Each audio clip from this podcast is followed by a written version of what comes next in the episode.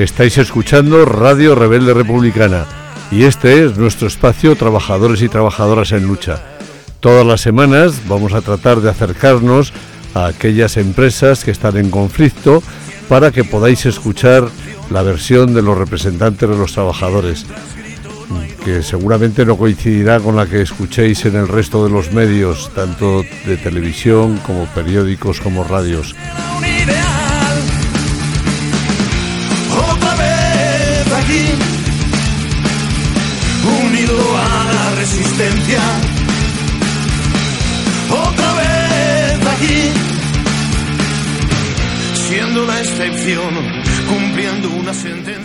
Bienvenidos a Radio Rebelde Republicana. Este es nuestro espacio Trabajadores y Trabajadoras en Lucha. Comenzamos.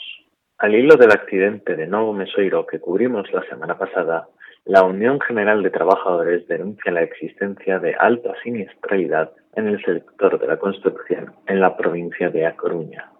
Apunta que en el primer semestre del año se han producido más de 2.000 accidentes laborales solo en este sector, lo que supone un incremento del 9,6% con respecto al mismo periodo de 2008.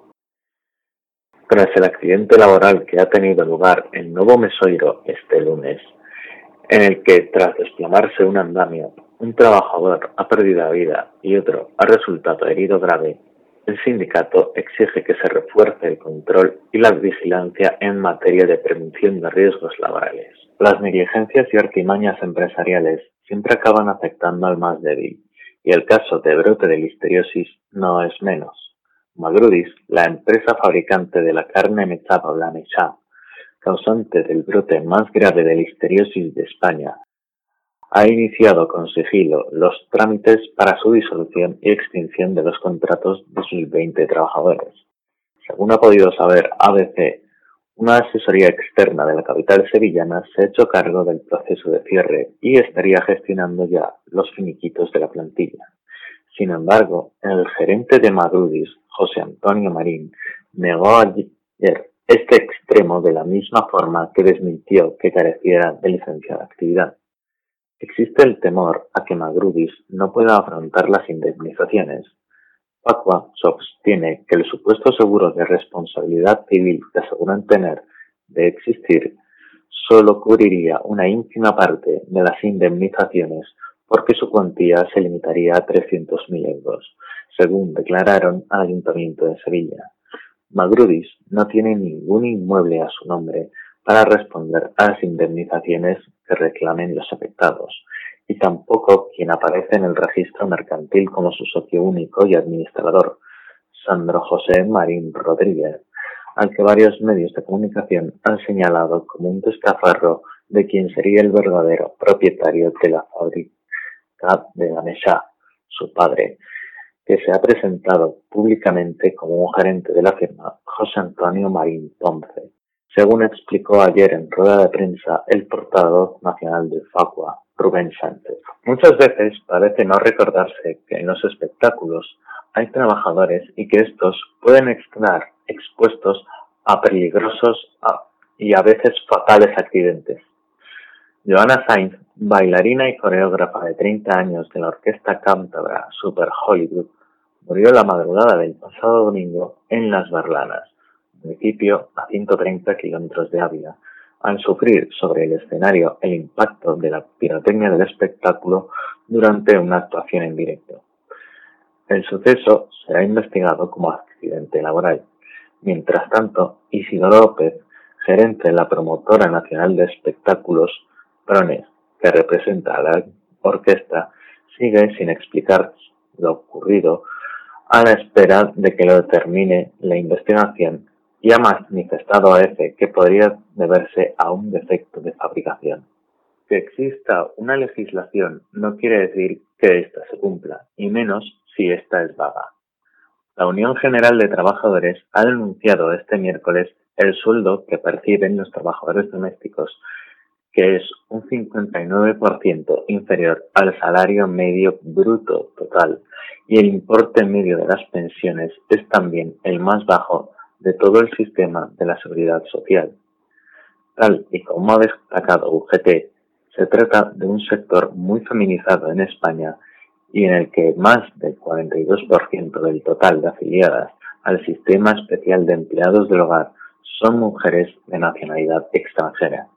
El sindicato ha reivindicado que el Gobierno ratifique lo antes posible el convenio 189 de la Organización Internacional de Trabajadores sobre las trabajadoras y trabajadores domésticos, teniendo en cuenta que España es el segundo de la Unión Europea con más empleos en esta actividad y que mañana, día 5 de septiembre, se cumplen ya seis años de su entrada en vigor.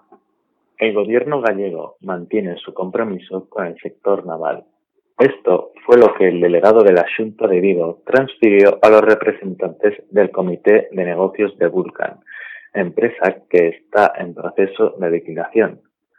Corina Porro dice que la Junta no ha cambiado su postura en un sector que considera estratégico y que apoyará a los trabajadores. Más de 200 empleados de Vulcano y otros astilleros en el estuario de Vigo se reunieron frente a la delegación de la Junta para pedir una solución para la fábrica.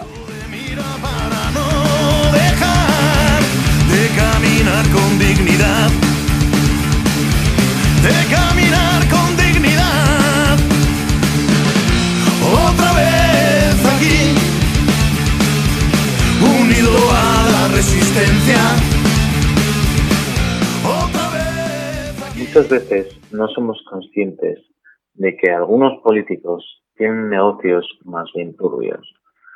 El ministro de Fomento en funciones, José Luis Sábados, acudirá este jueves a la comisión del ramo del Congreso para rendir cuentas por su gestión ante las huelgas del pasado mes de agosto en el aeropuerto Josep Tarradellas, Barcelona El Prat y en los servicios ferroviarios de Renfe. Su comparecencia ha sido fijada este martes por los miembros de la mesa y los portavoces de la Comisión de Fomento. Unidas Podemos, Esquerra Republicana de Cataluña y Junts Cataluña pidieron explicaciones a Arámbalos en agosto en la Diputación Permanente del Congreso y el ministro se ofreció para comparecer ya en periodo ordinario. También acudirán el jueves a la Cámara Baja otros dos ministros en funciones, la titular de Transición Ecológica, Teresa Rivera, y en la Agricultura, Pesca y Alimentación, Luis Plana. Su presencia también fue reclamada por la oposición en agosto. Muchas veces un nombre nuevo no implica el cambio de viejas prácticas. Naturgy ha anunciado este jueves a los representantes sindicales de la compañía, comisiones obreras, Unión General de Trabajadores, CIE, USO y CGT una suspensión temporal de la obligación de trabajar para aproximadamente 300 personas de. La filial de gas de Naturgy, antiguamente conocida como Gas Natural Penosa, como consecuencia del impacto provocado por el borrador circular de la Comisión Nacional de Mercado de Valores, que regula la nueva distribución de gas y que ya derivó en una paralización de las inversiones de expansión de esta filial, según han informado fuentes sindicales a Europa Press. Las mismas fuentes han asegurado que esta medida no conllevará ningún efecto en la retribución salarial de los afectados. En ese sentido, fuentes oficiales de Naturgy han confirmado a Europa Press que, tanto por el alcance en el número de empleados como por el hecho de que no tiene ningún efecto de ahorro de costes, esta medida está muy alejada de ser un expediente de regulación temporal de empleo o expediente de regulación de empleo en energía. No abandonamos a las energéticas debido a que los camioneros de Endesa que llevan el carbón a la térmica de Aspuntes afrontan pagos de 4.500 euros al mes sin recibir ningún ingreso. Unos aguantarán cinco meses y otros seis, pero al final caeremos todos porque así no se puede seguir. El lamento desesperado de uno de los 150 camioneros que se encarga de transportar el carbón del puerto exterior de Ferrol a la central térmica de Aspontes es compartido por sus compañeros que protagonizan desde el pasado lunes un encierro en el Concello Minero y en los de Ferrol y Villalba, ahogados por el parón en la actividad en el vagón de la planta expulsada del mercado por la escalada de precios para la adquisición de los derechos de emisión de dióxido de carbono y por los impuestos que graban a este tipo de centrales. Y los camioneros alertan de que la situación es crítica. Comunicaron que Endesa haría la reforma de la central de Aspontes. Nos fuimos adaptando a lo que nos decían, camiones, con las, bañeras automatizadas, con unos kilos y caballajes específicos. Muchos compraron vehículos nuevos.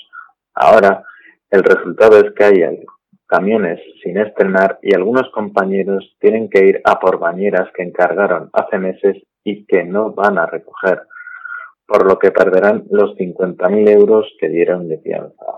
Explica Lolo Dopico, pontés de 41 años que trabaja en el sector desde los 21. Esto ha sido todo en Trabajadores y Trabajadoras en Lucha por esta semana. Nos despedimos. Hasta la semana que viene.